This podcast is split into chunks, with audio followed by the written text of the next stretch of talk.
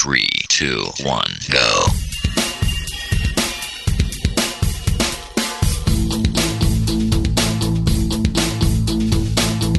Enredando, la informática que se escucha.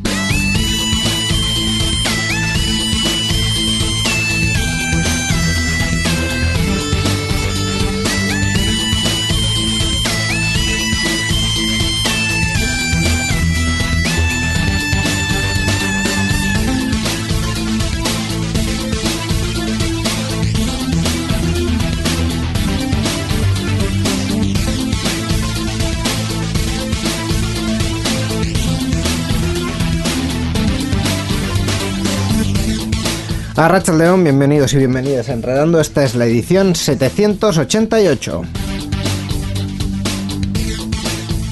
No me estaba oyendo yo, yo, Miquel, me he tenido que poner los cascos raros. ¿Qué pasa aquí? ¿Qué es esto? Sí, te has movido en la presentación y se te cae, como que te has ido y has vuelto. Hola, ¿qué tal, niño Josendino? Pues como el guadiana, yo voy y vengo.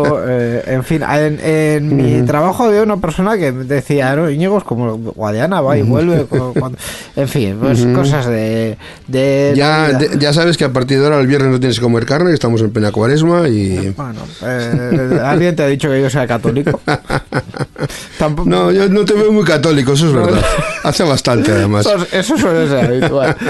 En fin, eh, cuestiones eh, aparte. Eso era un chiste, ¿sabes? Que me contaron había años sea, que decía eso. el en el Vaticano andan un poco todos muy manga por hombro, muy liados y tal. Porque es que el Papa, el Papa está malo, ¿qué? Es que no tomo católico. Perfecto. Eh, bueno, pues esto va a ser un poco el resto del tono del programa, con nuestros más y nuestros menos. Ya sabéis, como os enredando, yo no os lo voy a descubrir ahora. Lo que os voy a descubrir es un poco los contenidos de hoy, porque hoy terminaremos con una de las eh, cuestiones eh, que llevamos ya varias semanas, varios meses, de hecho, Sí. tratando con Diego de Euskal Hack. Vamos a terminar de hablar de hardware doméstico. Vamos a hablar también de coches eléctricos. Vamos a hablar de, de leyes también. De todo un poco. Viene Borja y hablamos de, de leyes. En fin, tenemos un programa variadito que yo creo que os va a sorprender en algunas cuestiones. Así que comenzamos. Adelante.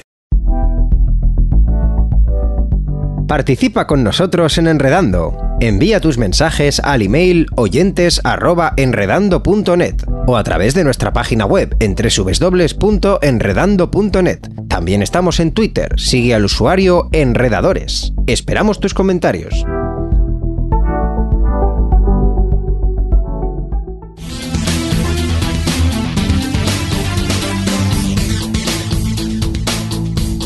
Enredando, la informática que se escucha.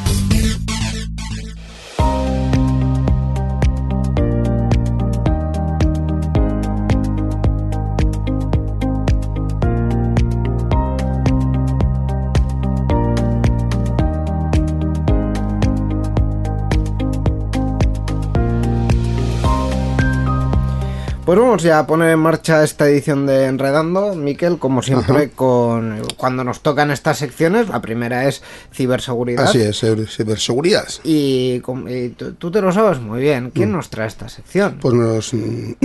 Perdón. Uy, que se, Ay, que me atraganto. atasca justo en el primer momento del programa. Diego, Diego, como últimamente nos está acompañando, pues aquí... Efectivamente, hoy nos toca hablar de hardware y nos toca hablar con Diego de Euskal Hack. Arrachaldeón, Diego. Caixo Arracha León. Vamos a terminar con el tema del hardware. La última ocasión comentamos eh, que nos tocaba hablar o que nos quedaba por hablar de televisores conectados y también un poquito más de, de domótica. Así que vamos a ir mm, por ahí porque al final en este año del señor, ¿quién no tiene ya un televisor con Google, con, con, Fire, con un Fire TV? Hasta los más eh, antiguos les ponemos, ¿no? Para ver eh, Netflix, sobre todo, lo más, lo más común, ¿no? Sí, al final yo creo que, que bueno, eh, quien no, no conoce Netflix, HBO, el Disney Plus de para los niños, pues bueno, al final es algo que ha entrado muy fuerte en nuestras casas, que bueno, siendo sincero, no lleva mucho tiempo, pero ya está en boca de todos, ¿no? Al final, el, el- cuando salió el tema de, del Netflix, que antes lo podías compartir con tus familiares y ahora de repente pues te lo capan y no pueden compartirlo con los familiares, pues bueno, son puñetas que te van haciendo la trampa, pues ya que has picado, pues ahora ala, a pasar por caja. Entonces, pues bueno, vamos a hoy vamos a comentar eh, el Fire TV, ¿vale? Sin ir más lejos, pues vamos a- al de Amazon, Sí, entonces, pues bueno, eh, ¿qué es el Fire TV? Pues para el que no lo sepa, es un dispositivo Android, ¿vale? Un sistema operativo Android que eh, vitamina nuestra televisión con un, con un sistema que por, que por ende la televisión no trae, ¿vale? Entonces, actualmente todas las teles de hoy en día traen, pero bueno, eh, no todo el mundo tiene por qué gastarse eh, dinero en una televisión nueva cuando la como, cuando la que tiene ya, ya funciona y ya y va, ¿no? O sea, al final eh, gastar por gastar pues no, no está del todo correcto porque, bueno, hay que tener más conciencia de, de lo que se va creando en el mundo gracias a las grandes, ¿no? Em, yo creo que el Fire TV eh, es uno de los dispositivos que más juego te va a dar a la hora de poder utilizar tu televisión. ¿Por qué? Pues porque la vitamina, como he dicho, con Netflix, con HBO y luego eh, nos daría también pie para hilarlo con otro tema que ya hemos hablado, con los sistemas de DLNA, que son para ver las fotos, los vídeos de tu, de tu NAS eh, que espero que hayas puesto en tu casa. y y luego, pues bueno, también tenemos eh, distintas aplicaciones que, bueno, hay infinidades, pero también nos podrí- podríamos poner eh, aplicaciones que no son oficiales del dispositivo por, por ende, ¿vale? Por el Fire TV, en donde tendríamos que hacer unos ajustes, unos pequeños ajustes al dispositivo que si os parece bien los puedo comentar por encima, pues porque bueno, al final es una chorradita y que nos va a permitir hacer bastantes cosas. No sé si os parece bien. sí, sí, sí, coméntanos. Sí, mira, eh, para este sistema lo que tenemos que, bueno, se llama permitir orígenes eh, desconocidos, ¿vale? Suena, suena un poco raro, pero bueno, no deja de ser que puedas instalar aplicaciones que no sean del, del market oficial, ¿vale? Entonces, eh, para, para activar esta opción tenemos que ir en ajustes, ¿vale? En el en el apartado ajustes, eh, luego en la cajita Fire TV y dentro del Fire TV en opciones para desarrolladores. Y allí nos dirá, oye, ¿quieres activar o permitir eh, orígenes, apps de orígenes desconocidos? Entonces ahí tú ya activarías el sistema y no tendrías ningún problema. ¿vale? A su vez, eh, el propio Fire TV tiene un, un- un apartado que se llama App Store, ¿vale? En donde tenemos diferentes eh, aplicaciones y entre ellas tenemos una que, o sea, no tenemos nosotros ni que instalar nada, ¿eh? O sea, aún no hemos instalado nada. Una que se llama Downloader, ¿vale? O sea, esta aplicación ya viene preinstalada en, en el Fire TV, ¿vale? Entonces, una vez que ya tengamos esa aplicación de Downloader, ya eh, podemos buscar una fuente de no una fuente no oficial para descargarnos aplicaciones. ¿Y qué fuentes no oficiales tenemos? Pues bueno, pues por ejemplo tenemos una que se llama APK Pure, ¿vale? De APK es el, el- el- lo que digamos Sí, el cómo está sí. hecho el, el programa de Android, los programitas de Android. Sí. Luego también tenemos, pues por ejemplo, Aptoide, tenemos distintas herramientas, bueno, distintas aplicaciones en donde vamos a poder instalar, pues ya te digo, eh, desde, desde markets no oficiales, distintas aplicaciones. Y con estas aplicaciones que podemos instalar, pues bueno, pues por ejemplo podemos po- instalar HBO, que aunque parezca una chorrada, HBO no viene en, en el Fire TV. O Fíjate. sí, Aquí yo te, te haría un, un asterisco que te diría, efectivamente estamos eh, permitiendo instalar de orígenes desconocidos, pero los orígenes no tienen que ser desconocidos. Es decir, tenemos que buscar una fuente para esos eh, APKs que no vienen con Mm. el Fire TV. Esto también es aplicable a otros dispositivos, incluso a nuestras tablets o a nuestros móviles. Siempre que instalemos de algo que no es una store, por lo menos que sepamos lo que estamos instalando y de dónde lo hemos sacado. Sí, que sí. sea un Sí. origen confiable para nosotros, a pesar de que el sistema operativo no lo lleve. Eso es, sí, sí, sí, sí. O sea, a ver, yo mm, las dos fuentes que os he dicho a, a priori, Mm. eh, digo a priori porque, bueno, al final en el, en el market de Google también tenemos eh, Sí. aplicaciones maliciosas y que no nos damos cuenta si las estamos usando sin querer. Bueno, pues aquí viene a ser lo mismo, aunque ellos también dicen que tienen eh, unos, mm, bueno, que han analizado esa aplicación y que, bueno, pues en caso de virus o cualquier malware, que lo, lo eliminan, ¿vale? Entonces, mm, sí es cierto que tienes que tener cuidado lo, con lo que te instalas. Y evidentemente, aunque te ponga HBO, pues ver que en la procedencia del desarrollador, por ejemplo, sea HBO, que no sea Perico de los palotes, pues porque al final ese Perico de los palotes, aunque ponga HBO, pues probablemente sí que tengas el problema. ¿Qué más podemos hacer con el con el Fire TV? Porque hemos... Pues-. Dime. Pues mira, antes eh, también hemos comentado en pasadas ediciones el famoso Alexa, ¿no? Lo- a ver si va a sonar. El- el- el- Nosotros lo llamamos Sí, a venga, Alejandra. Todos, los- todos los días. Aquí, es verdad, aquí lo llamamos Alejandra porque si no. Precisamente para que no se Tenemos, problemas aquí. Vale, vale, vale. Encima el mío habla un poco, en- eh, bueno, habla en voz masculina, en femenina y, y la verdad que, que da es un poquito rollito. Para, para distinguir, ¿eh? porque como tengo un par, entonces distingo el de casa con el de, el de la oficina en- por distintas voces. Eh, pues lo comentado, o sea, al final en- con el Fire TV también podríamos comunicarnos con Alejandra, ¿vale? Eh, eh, sin ningún tipo de problemas y podríamos comunicarnos con, pues hablándola, hablando al mando con ella sin ningún problema.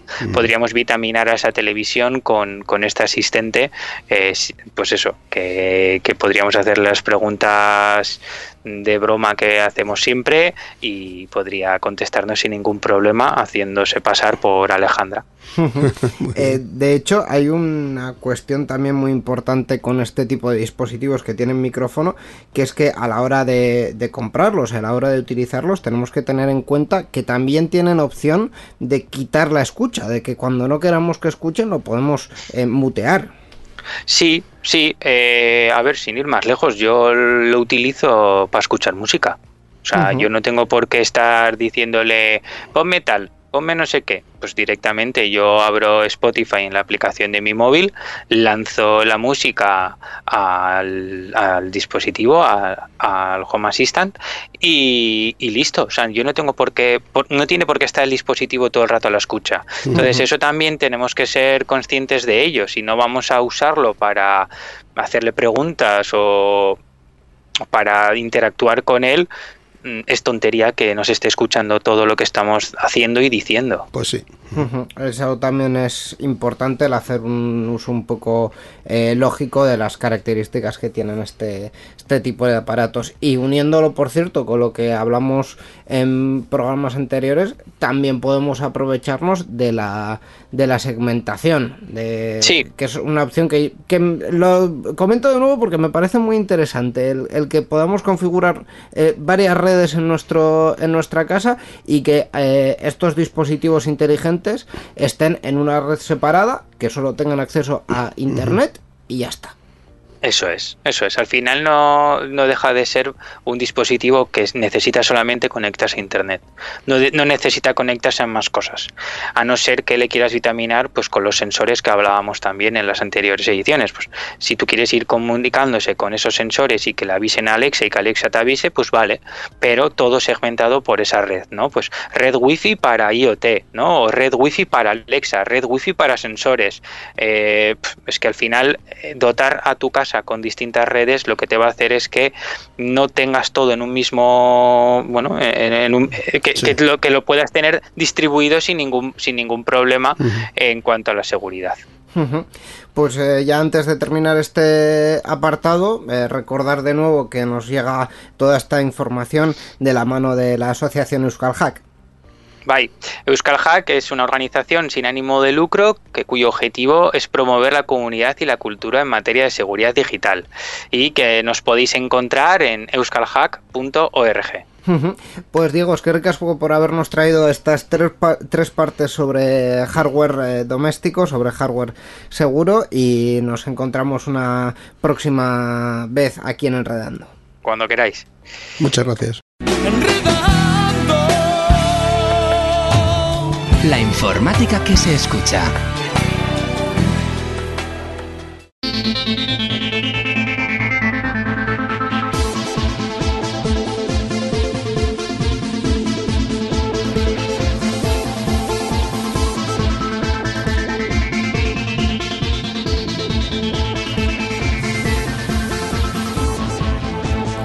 Momento en esta edición 788 de Enredando de hablar de podcast y para ello pues eh, tenemos... Mundo Podcast. eh, Mundo Podcast, esta sección con un nombre tan maravilloso Ajá. y tenemos, si el- la sección es Mundo Podcast, tenemos a nuestro explorador, al que surca toda la podcastfera, hace mucho que no digo podcastfera por cierto, surca toda la podcastfera Ay, ay, ay. para buscar las eh, recomendaciones que más se ajustan a la temática de este nuestro programa y además con gran éxito. Eh, Sí, sí. He de decir que siempre nos trae cosas muy interesantes. Mucho. Él es eh, Roberto Arracha León.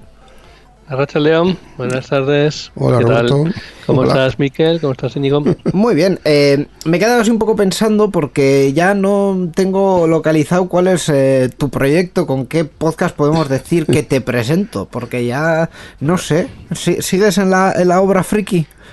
No, no, la obra friki anda un poco parada, pero lo que tengo es mi podcast personal, que de hecho es bastante tecnológico.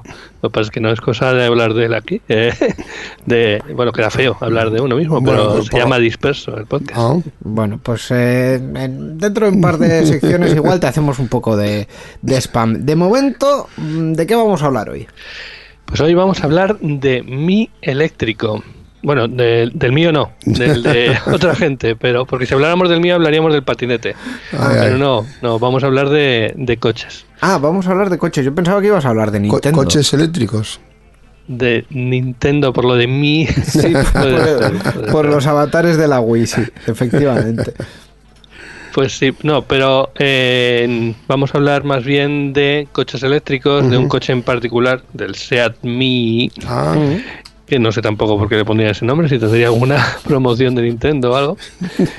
Pero no, no, vamos a hablar de, de este podcast que nos lo traen dos, dos personajes, dos, dos personas, como son Pato Flinks y El Ojo que Ves. Vaya nombres. bueno, su- sus nicks. Sí, efectivamente. Sí, esos son más bien sus nicks. Pato Flinks en realidad se llama Cristian García y el ojo que ves es Pedro Sánchez. Ah, No es el presidente eh, del gobierno. ah, Es- podía, podía ser, podía ser. Es un podcaster, además de, de Bilbao, bueno, de la zona de, de Bilbao y que ha hecho muchos podcasts durante mucho tiempo, eh, de muchas temáticas, pero bueno, eh, hoy hablamos de este, ¿no?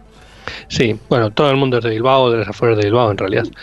En- Eso es verdad. vol- volviendo al tema, eh, en este podcast en particular hablan de sus experiencias con, con un coche que se compraron hace ya 3, 4 años, eh, el Seat Mii Electric, que es un cochecito muy pequeñito realmente. Y bueno ellos cuentan sus aventuras al volante las cosas que le han puesto las cosas que, que van haciendo con él y muchas otras cosas sobre la realidad de la movilidad eléctrica no porque una cosa es como te cuentan las cosas de que el coche eléctrico es el futuro y otra es cómo lo vives realmente cuando lo tienes. La verdad que a veces complicado, porque sobre todo el tema de los puntos de carga y tal, entiendo que habrán hablado algún en algún momento de, de esto, suele ser un poco complicado, ¿no? Sí, de hecho han, dedicado varios eh, episodios al tema. Por ejemplo, hay un episodio que se llama, que se titula Pa- Pa- Pato Flinks lo mide todo. Y es que realmente Cristian es un obseso de, del, del tema del dato, ¿no? De tomar datos. De hecho, le instaló a su coche uno de estos aparatos que se conectan a la salida de datos del, del coche y te da la información por Bluetooth, creo que es la saca. Sí. Y bueno, tiene toda esa información metida en Home Assistant y todo eh, súper integrado y sacado, sacado todos los datos. Y vamos, le saca información más que si aquello fuera un Tesla. Joder. y el tema es ese, pues bueno, con este cochecito, con el Seat Mii, que además dio la ca- el tema es que eh, cuando esta gente compró el coche, se daba la coincidencia de que el grupo, creo que es, eh, ¿cuál es? ¿El Volkswagen puede ser? ¿El grupo PSA? Creo Sí. que es el que... Sí. Bueno, pues el grupo PSA tenía que vender una serie de coches para llegar al límite que les habían puesto la Unión Europea, porque si no tendrían un, un una multa. Entonces, para poder vender esa cantidad de coches, la pusieron el coche a un precio imbatible, como nunca ha estado. Precio de risa. Exacto, y entonces en ese momento fue cuando mm, Cristian, Pedro y mucha gente más eh, cogieron este coche. Que es un coche en realidad que tiene una, una cobertura, un ¿cómo se dice? El, eh, la cantidad de kilómetros que puede hacer. Eh, Alcance, ¿no? Un alcance, eso es. Sí, alcance. Sí, bueno, diremos alcance. Un alcance que tampoco es muy allá. Se trata de un coche pequeño eh, que, bueno, pues cuatro personas van medianamente bien, cinco ya a lo mejor van complicado. Apretaditos cinco. Exacto, y con un maletero pues eh, chiquitín. Pero que a pesar de su pequeña capacidad y su pequeña eh, pues, su, su apariencia, pues tiene, tiene, tiene suficiente competencia como para, para asustarte un poco. O sea, yo, yo he estado subido en ese coche y, y Pedro me ha hecho una de esas de, mira, ya verás, pulsar a fondo el, el botón, de, el, el pedal de acelerador Sí. y que notes toda la fuerza del, del motor eléctrico, porque ya sabéis, bueno, si no lo sabéis, os lo comento, que claro, en el- los coches eléctricos que no tienen marchas, obviamente, en el momento en que pisas el acelerador, toda esa potencia se le da. Así que, aunque se trata de un coche muy pequeño, con poca- pues bueno, un coche de, de gama de entrada prácticamente, Sí. eh, deja atrás a todos los coches en, en un semáforo. La verdad es que en general la aceleración de, de los coches eléctricos es, eh, es, es espectacular, eh, salvo algunas excepciones que ya se ven, algunos que ya no, no tiran tanto. O sea, quiero decir, igual eh, ese efecto en un, en un Dacia Spring, que son los Dacia eléctricos, pues como que igual no, ¿vale? Pero, pero en coches de, de cualquier gama, de cualquier fabricante así un poco más renombrado, pues sí que tienen ese, ese efecto y, y bueno, pues, pues la verdad es que tiran, ¿no? Sí, y todo esto, eh, ellos os lo van, con- te lo van contando en una charla entre, entre ellos dos, ¿no? En general, normalmente suele ser una charla entre ellos dos. Que además, pues a ambos dos les gusta hablar. A, a Pedro especialmente. Y eso hace que, que los episodios se alarguen hasta la hora y media, aunque bueno, son muy, son muy, muy amenos, ¿vale? ¿no? Es una hora y media que pasas eh, bastante entretenido escuchándoles de sus historias. De cómo, pues por ejemplo, eh, Cristian eh, se va a ver al Barça en Barcelona y to- todo lo que hace para ir desde su casa, creo que vive en Valencia, por ahí, no me acuerdo exactamente, pero vamos, que tiene unos kilometrillos para llegar y otros tantos para volver. Pero bueno, lo hace con su, su Mi eléctrico a pesar de, de la- del límite de alcance. Por cierto, no hemos eh, mencionado cuándo empezó este podcast y, y cada cuánto lo hacen. Cierto. Bueno, el podcast empezó, como os decía, el- cuando lo compraron, básicamente. Pues cuando eh, ya os dije que la oferta fue más o menos sobre el 2020, creo que lo he dicho, ¿no? Sí. Pues, este, pues, pues entonces, fue sobre el septiembre de 2020 cuando empezaron con el podcast.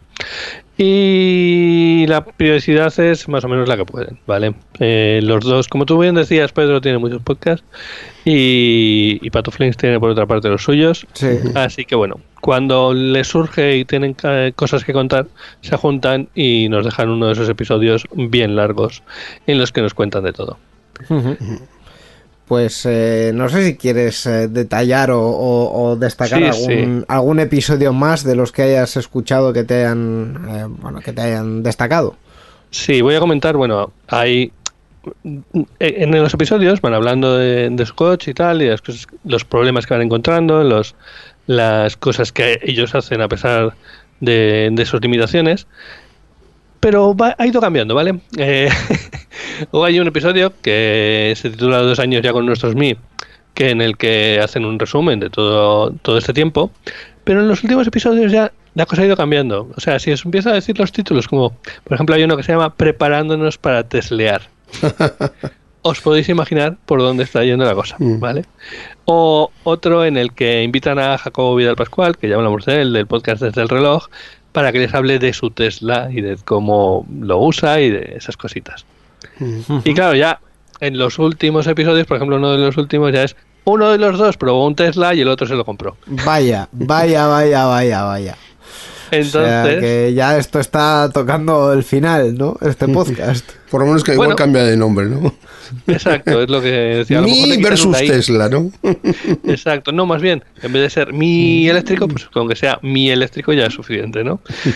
Eh, y, y eso, pues eh, últimamente en los podcasts lo que estamos viendo es eso, pues el cambio de, de, de haber tenido este coche que tenía un alcance más limitado y que al final les limitaba mucho para lo que podían hacer, o sea, para ir desde aquí, desde el País Vasco hasta Cantabria, hasta, hasta el sur de Francia, estaba bien, pero cuando te planteas un viaje largo, tienes que eh, usar un coche, otro coche. Y, y es en busca de, ese, de esa capacidad pues, y, a- y en vista de los precios con los que hay ahora y, y en fin, que se han dado eh, el, el homenaje, pues bueno, Patuflins anda ahí dando vueltas a ver cómo cuál hace, cuál va a comprar, pero lo va a hacer. Y Pedro ya se ha lanzado y ha cogido directamente un Model 3. Y básicamente, os decía antes que a Pedro le gusta mucho hablar. En, eh, un- el último de los episodios, ese de, de que se compró el Tesla, básicamente es un monólogo de, de Pedro contando toda su experiencia con el Tesla para arriba y para abajo. Yo, yo tengo una duda. ¿Lo, lo hacen desde el mismo coche o no? A ver, Miquel, por favor. Oye, yo qué sé. A lo mejor. Yo, yo no sé, hay, hay- había un podcast que, ay, no me voy a acordar el, el nombre, era un podcast de humor, eh, el irreverente o algo así, creo que se llamaba, que tenían, eran episodios muy cortitos eh, y eran como sketch.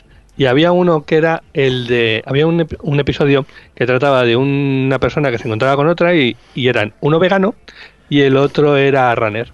Entonces eh, se encontraban y decían, hola, ¿qué tal? Me llamo no sé cuál y soy vegano. Y el otro decía, ah, pues muy bien, yo me llamo no sé qué y soy soy runner. y estaban así todo el rato. Si esos dos se encontraran con uno de Tesla, saldrían corriendo. Eh, también te digo, Miquel, que no has dicho una tontería porque mm, un podcast muy cercano a, a- a este, el podcast diario de, de Milcar, muchas veces lo ha grabado en su coche, pero no era muy eléctrico. Eléctrico, vale, sí, vale. sí. No, no es nada extraño. O Alberto, Bueno, al que también hemos eh, traído alguna vez por aquí, eh, Papa Friki, Sí. ha hecho algunos de esos episodios esperando a que sus hijos salieran de una extraescolar, grabando desde el coche. Sí, sí. Ya, El coche es el estudio de grabación de muchos. El coche Bueno, bueno. es el estudio de grabación de la clase media. en fin, antes de que diga más tonterías como la que acabáis de oír, vamos a terminar Eh, esta ¿Dónde se puede encontrar esto, sección no? eh, Sí. preguntándole a, a- a Bien, Roberto bien. dónde se puede encontrar este podcast.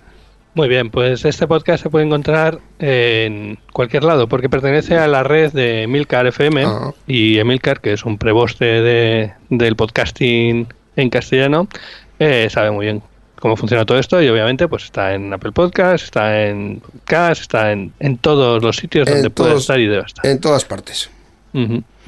Perfecto, pues ahí la recomendación de hoy. Mi Eléctrico, un podcast que, bueno, eh, tiene un futuro algo incierto, Está evolucionando, vamos a decirlo así. pero en cualquier caso muy, muy recomendable. Es que ricasco, Roberto, y nos escuchamos en la próxima. Muchas gracias. Muchas gracias a vosotros y ya sabéis, escuchad muchos podcasts.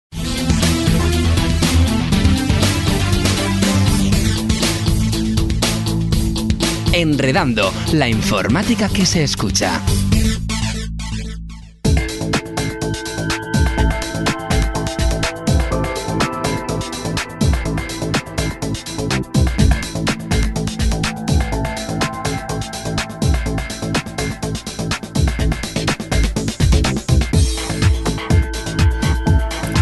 Decíamos, Miquel, en el inicio del programa que vamos a tener eh, cuestiones que nos van a sorprender. Y Yo- esto sorprende mucho. Yo creo que ahora me vas a sorprender. Eh, abrimos la sección de software libre de GNU Linux.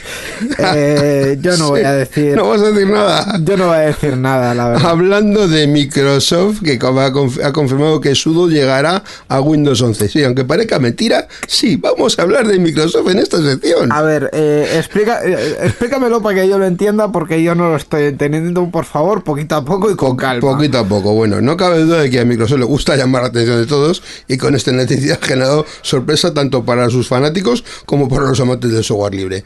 Y es que en un anuncio publicado en su blog, Microsoft confirma la futura incorporación, incorporación del famoso comando de Linux sudo en Windows 11. De esta manera, Microsoft ha confirmado que sudo para Windows está por llegar. Microsoft menciona que esta nueva característica es especialmente práctica a la hora de administrar el sistema.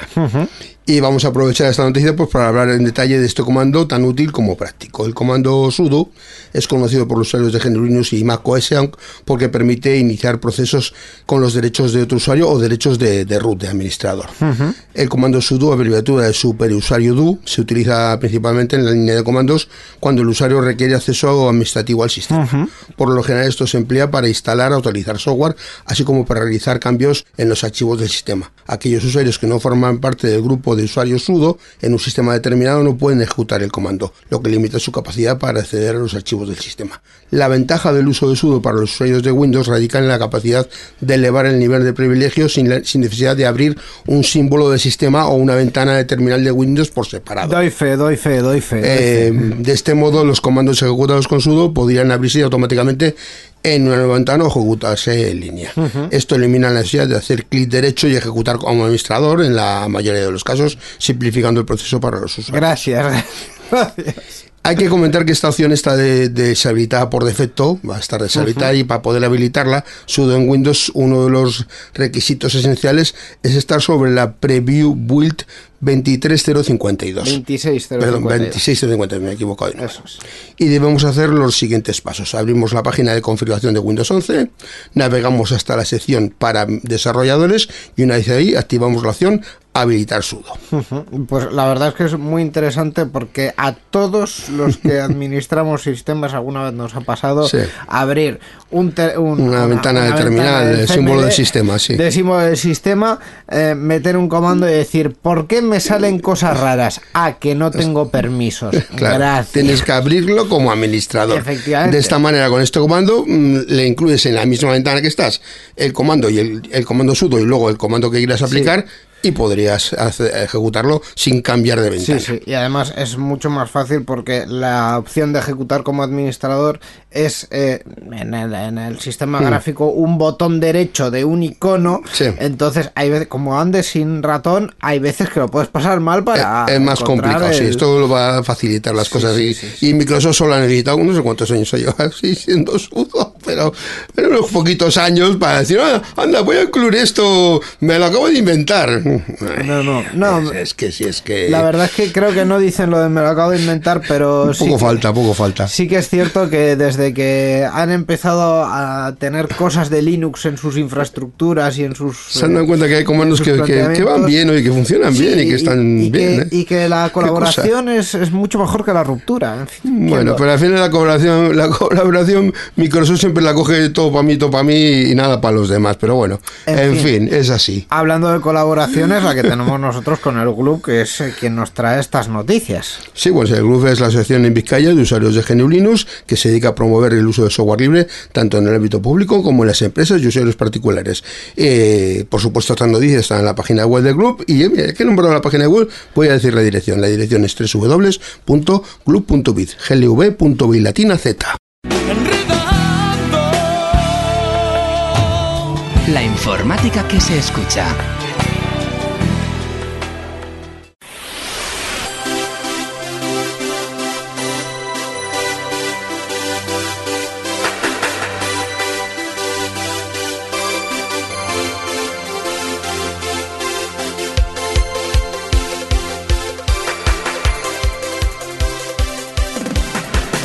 Vamos ya con el repaso al resto de la actualidad en esta edición de Enredando, como siempre, con nuestro comentarista, la voz que nos trae el análisis más profundo de las noticias tecnológicas, como no él es Borja Arbosa, Racha León, Borja. Hola, ¿qué tal, Urja? Hola muchachos, ya, ya no sé qué más te queda por inventar, Íñigo, respecto de mi adjetivos calificativos para Borja. No, no llevo el no llevo el tracking de, de lo que voy contando, pero bueno, pues yo Pues qué bueno, sé. pues hoy, hoy soy Eh, la voz y mañana soy el factor X, no sé. Pues, también, también puede ser. Cuando empieza a decir, no, es un buen padre, amigo de sus amigos y esas cosas, ahí ya párame, porque ahí ya voy sin control. En fin, lo que también está un poco sin control, por cierto, comentario rápido. Eh, del que no vamos a hacer una noticia es el tema de la inteligencia artificial, porque siempre hay Uf. un montón de cosas de las Oh. que no hablamos, pero Borja se ha presentado en este estudio y ha dicho, no vamos a hablar de esa inteligencia artificial que ha sacado OpenAI, que ahora hace vídeos y eh, unánimemente el resto de los componentes de esta mesa hemos dicho, no. No. Pero, Bueno, a ver, ya se sabe lo que dicen, que donde hay eh, capitán eh, no manda marinero y yo, pues como no soy el director de este programa, no puedo definir en la línea editorial. no, Así pero que- aprovecha que te estamos dando los 30 segundos de gloria. Vale, hay una IA que hace vídeos, todavía no sabemos cómo funciona, seguiremos al tanto. La verdad, sobre los segundos. Efectivamente. La verdad es que, por un lado, eh, la IA que hace vídeos, si los hace de cero, hay algunos que los hace más o menos bien, hay otros que los hace muy mal. No le digáis que mueva una silla de playa, porque no sabe cómo es una silla de playa, pero eh, paisajes, ciudades, cosas muy genéricas, sí que las más o menos bien. Si le das un vídeo de base y le dices cambia cosas, ahí ya eh, es otra cosa. Ahí ya funciona mucho mejor, pero de cero mm, todavía le queda. Bueno, dadle tiempo, si es que siempre, estamos en las mismas. ¿De qué serían capaces de hacer en, en el tema de las IAS? Ahora estamos más Sí. en el futuro que en el presente. De el potencial de lo que podríamos llegar a ver en cuanto entrenen un poco.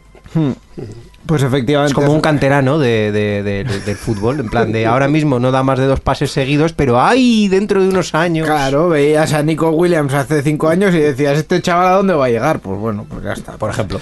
Pues ahí Pues está. llegó, llegó. Eh, comentario futbolístico en Euskadi Digital.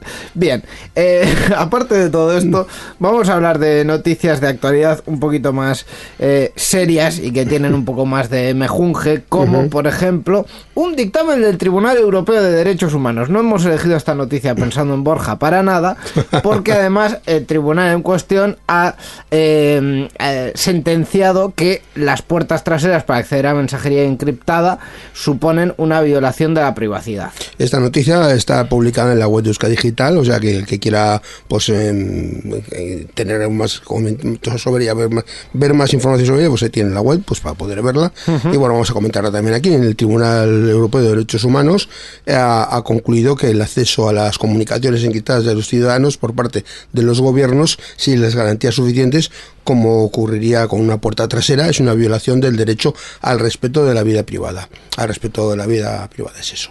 No Esa- me digas. Sí. Me dejas de pasta de Eso boniato. dice la noticia.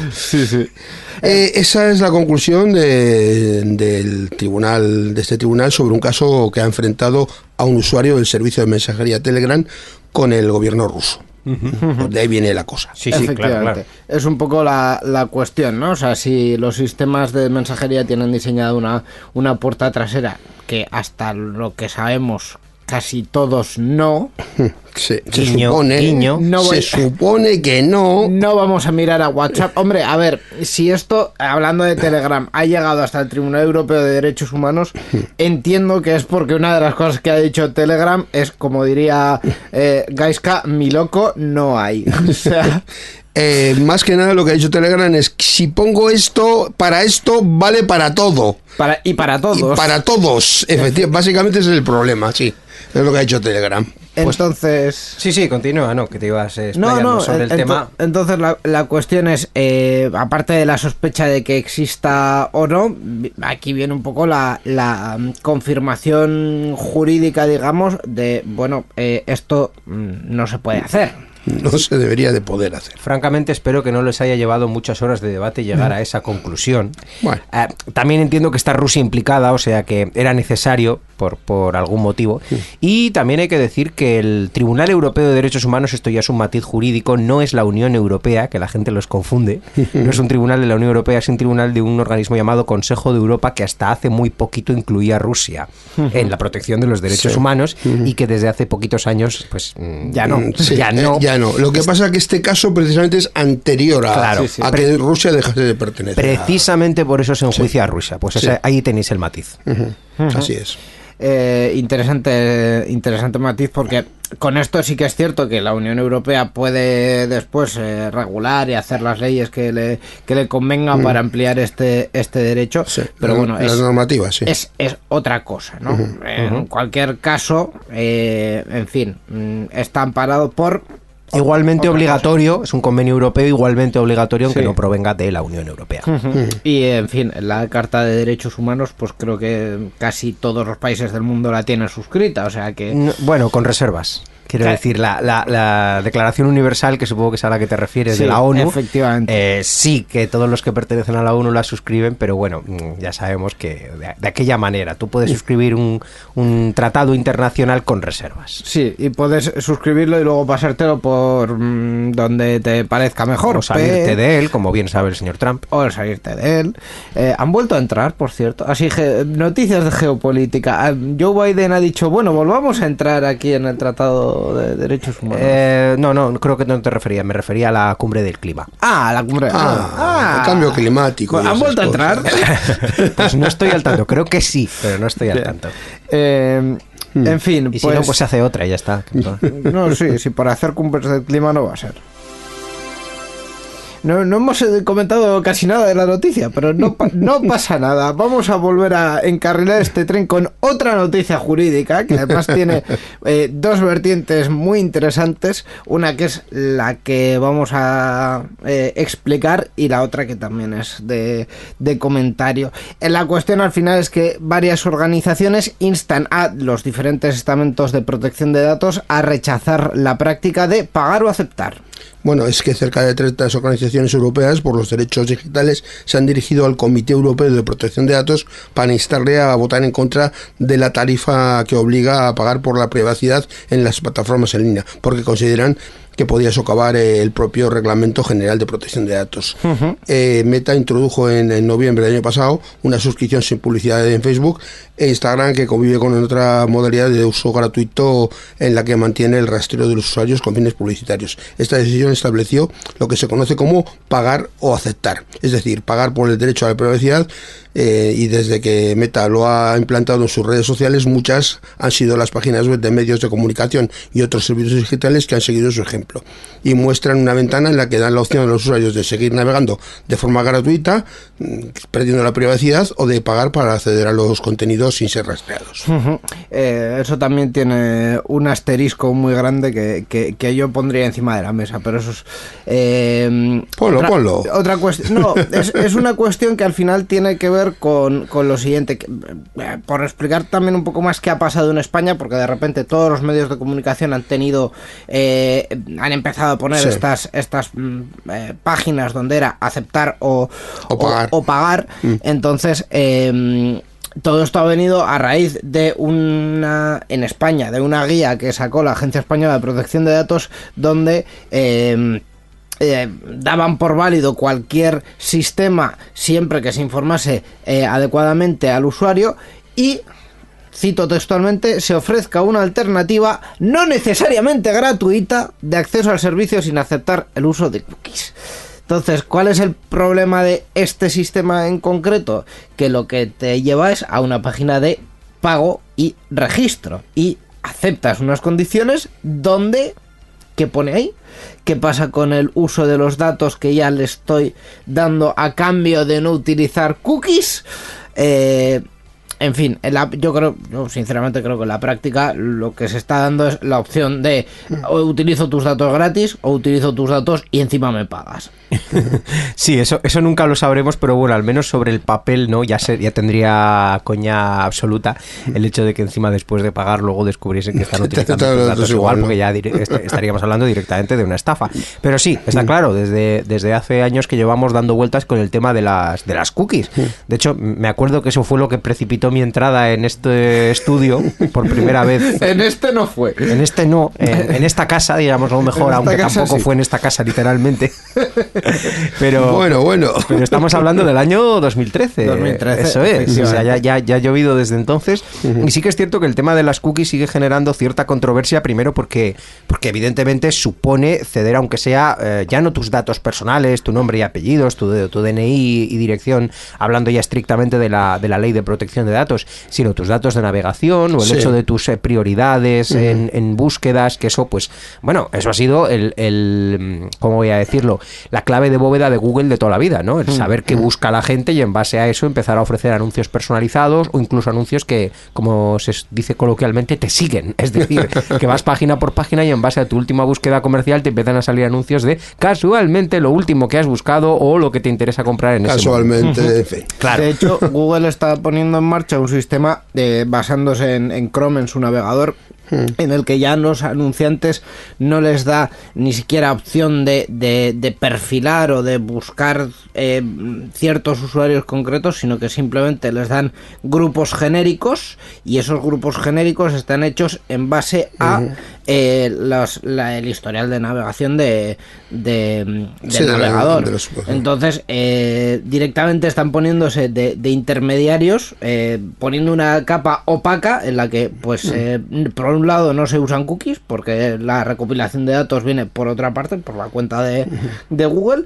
y por otro lado, al, al anunciante no le dan ninguna opción más que fiarse entre comillas de la segmentación que ha hecho que ha hecho Google. Entonces pues eh, nada están jugando Yo- ahí a- al monopolio Yo voy a dar un truquito para evitar la ventanita esta de aceptar o rechazar y pagar, que es eh, en ciertos navegadores tienes la opción de cambiar a vista de lectura. Si te pones en vista de lectura, te desaparece esa ventana y puedes acceder al contenido. También- también- Más o menos puedes tener la información. Hay- no hay- es el formato que tiene la página original, pero bueno, te puede valer. Hay, hay, otras fórmulas también, quiero decir, en, Sí. en Google Chrome creo que no, pero en la mayoría de navegadores hay una... En Fire, vaya a decir mejor, en Firefox, En porque- Firefox. porque en lo, en lo que conozco seguro, hay otros en los que también, pero en Firefox Mm. seguro hay una opción de que cuando cierras la ventana del navegador se borren todas las cookies. Entonces, sí, creo que en Chrome también hay, ¿eh? Tú, tú le das a la opción de aceptar, cierras la ventana del navegador y como mucho las cookies que haya su- que se hayan generado habrán guardado información sobre tu sesión actual.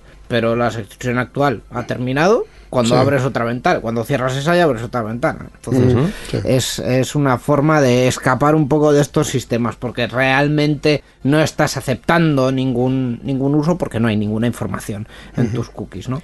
Pues no, iba a decir una cosa que, que prácticamente se resume en una anécdota, que es que hoy en día entrar en, en internet es prácticamente una jungla, como la jungla de cristal, aquella película que, que tenía que ver con los ataques informáticos, la jungla 4.0. Ay, la jungla 4.0, me acuerdo de aquella Sí, ¿te película, era de aquella? muy buena. Pues en este caso la, la jungla empieza cuando, cuando eso, cuando intentas eh, hacer una búsqueda y te aparecen un montón de landings que únicamente buscan un clickbait, tu atención y Yo no te van a dar ninguna respuesta. Yo pensaba que más que una tienda de, que más que una jungla es una tienda de chuches, porque Sí. tanta cookie, tanta cookie, Sí, sí, se, se se te va a poner la diabetes por las nubes. Eso es. Luego entras en el sitio y eso es, que quieren tus datos a cambio de que, o si no, pagas.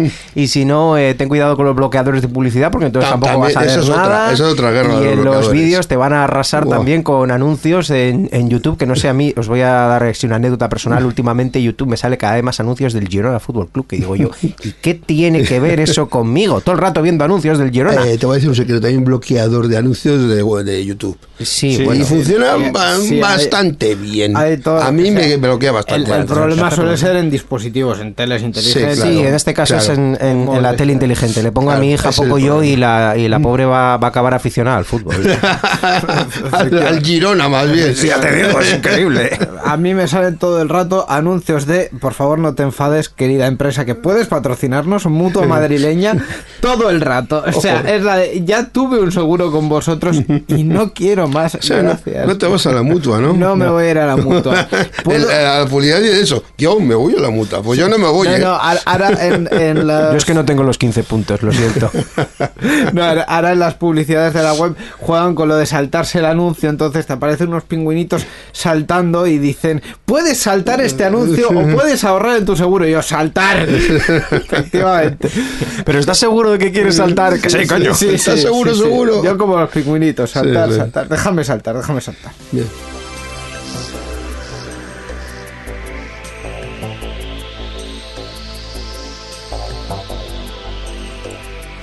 Y ya para terminar esta sección de noticias, también un tema muy europeo. Estamos eh, muy Europa, Europa. Y muy, y muy legalistas o, o leguleyos, no, no sé qué decir.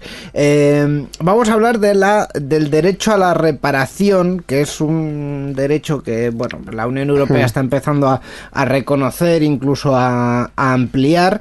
Y entre, entre esas ampliaciones que están ocurriendo, pues hay una, eh, una nueva vertiente que es respecto a eh, la posibilidad de acudir a un servicio independiente para arreglar los dispositivos y algunas cuestiones más. Sí, bueno, la Unión Europea refuerza el derecho a reparar, al ampliar la garantía y exigir precios de reparación razonables e incluso preciar la reparación sobre la sustitución.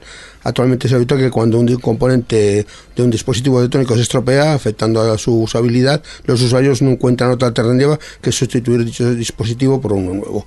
Este tipo de comportamiento tiene consecuencias mm, para el medio ambiente. Cada año se generan 35 millones de toneladas de residuos en la Unión Europea. La directiva sobre el derecho a reparar hace referencia al derecho de los usuarios a que cuando se averíen los dispositivos como televisores, lavadoras o teléfonos móviles, el cliente pueda exigir a los correspondientes fabricantes la reparación del dispositivo en lugar del reemplazo. En- incluso cuando no está en, en garantía. Incluso cuando está en garantía. Y bueno, eh, también en un tono, digamos, muy legal, indican que debe ser en un plazo y en un tiempo razonable, que razonable no es nada, pero bueno, por lo menos es algo que, que han puesto. No hay una cifra concreta. ¿no? No hay una cifra concreta, pero por lo menos hay ya una, una intención, ¿no? O un, un pequeño recoveco en el que ya eh, el fabricante no puede eh, escudarse en, en- ¿Está en garantía? Bueno, te doy otro y ya está. Eh, vamos a intentar reducir residuos, ¿no? Sí, no está mal. Tampoco estaría mal en algunos casos que se juegue con el precio de estas cosas, porque muchas veces, dependiendo en qué productos, se suele decir aquello de que me sale más rentable con, por lo que me cuesta Sí, repararlo, claro. me sale más rentable por eso está- comprarme por eso otro. dice la noticia eso que, que tienen que ser nuestras reparaciones a unos precios razonables. Claro, claro, claro. Pues efectivamente hay que, hay que buscar todas las posibles variables, Sí. que es lo que evidentemente la compañía quiere seguir fabricando, fabricando. Ya, ya, fabricando pero claro, el tema estamos en- hablando de que la cantidad de toneladas de, de residuos que se generan solamente en la Unión Europea, 35 millones de toneladas. es, una, es una barbaridad. Es, o sea, es una bestialidad. También es cierto que las reparaciones normalmente, como se hacen en Europa, se hacen a precio de coste, sobre todo de personal europeo, y fabricar eh, dispositivos nuevos se hace en, en China. China. A Y se- precio de- Y se hace a precio de manufactura de China. Sí, Entonces, efectivamente, Sí. a- eh, reparar uno en vez de vol- en vez de hacer uno nuevo le sale más caro a la empresa. Eh, pero igual es una parte en que mm, se tiene que asumir dentro de los costes de fabricación, pues que tienes que mantener esos dispositivos reparables durante X tiempo en la Unión Europea. No, ojo, y que yo he visto ciertas iniciativas de, de parte de lo de públicas, voy a decir, al menos en, en Vitoria sé que el Reciclagune ofrece ciertos cha- eh, talleres sobre a- para que la gente aprenda a reparar sus dispositivos, porque realmente, como tú dices, lo caro es la mano de obra. Entonces, si la gente recibiese las piezas y tuviese el conocimiento para auto reparar, supervisado o incluso enseñado, Bueno. hasta cierto punto, ¿vale? hay, Algunos gente, hay gente a la que no, no sería No, capaz de ella. o pero, sea, pero incluso las tiendas que saben Sí. y pueden eh, reparar, hay veces que no encuentran piezas. Entonces, También, que se les también, obligue a, las, a los fabricantes También. a seguir fabricando esas piezas para tener stock de reparación, Sí. pues también eh, eh, yo creo que es eh, positivo, ¿no? Sí, sí, son, son alternativas. Uno, que haya stock y luego, por otro lado, que haya conocimiento. El conocimiento es un intangible que en este caso puede sernos ofrecido a través de mm, la administración. Que también eh, la Unión Europea se mete en eso diciendo que tiene que haber manuales y que tienen que ser, pues bueno, eh, a que tienen que estar a disposición del público de forma fácil. Sí. Es eh, muy interesante, la verdad, esta vertiente. Eh, nada más, Borja, es que ricasco y hasta la próxima. Hasta pronto, Borja. Muchas gracias, nos vemos. Participa con nosotros en Enredando. Envía tus mensajes al email oyentes@enredando.net o a través de nuestra página web en www.enredando.net. También estamos en Twitter. Sigue al usuario Enredadores. Esperamos tus comentarios.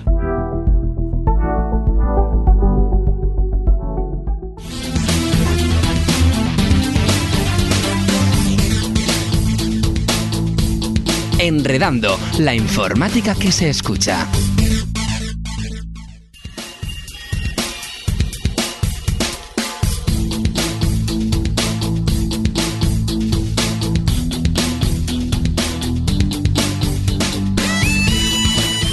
Pues hasta aquí esta edición 788 de Enredando, un poco desmadrosa. Bueno, bueno, variadita, variadita. Yo diría variadita. Sí, la verdad es que hemos tratado temas que esperamos que hayan sido interesantes para, para todos nuestros oyentes.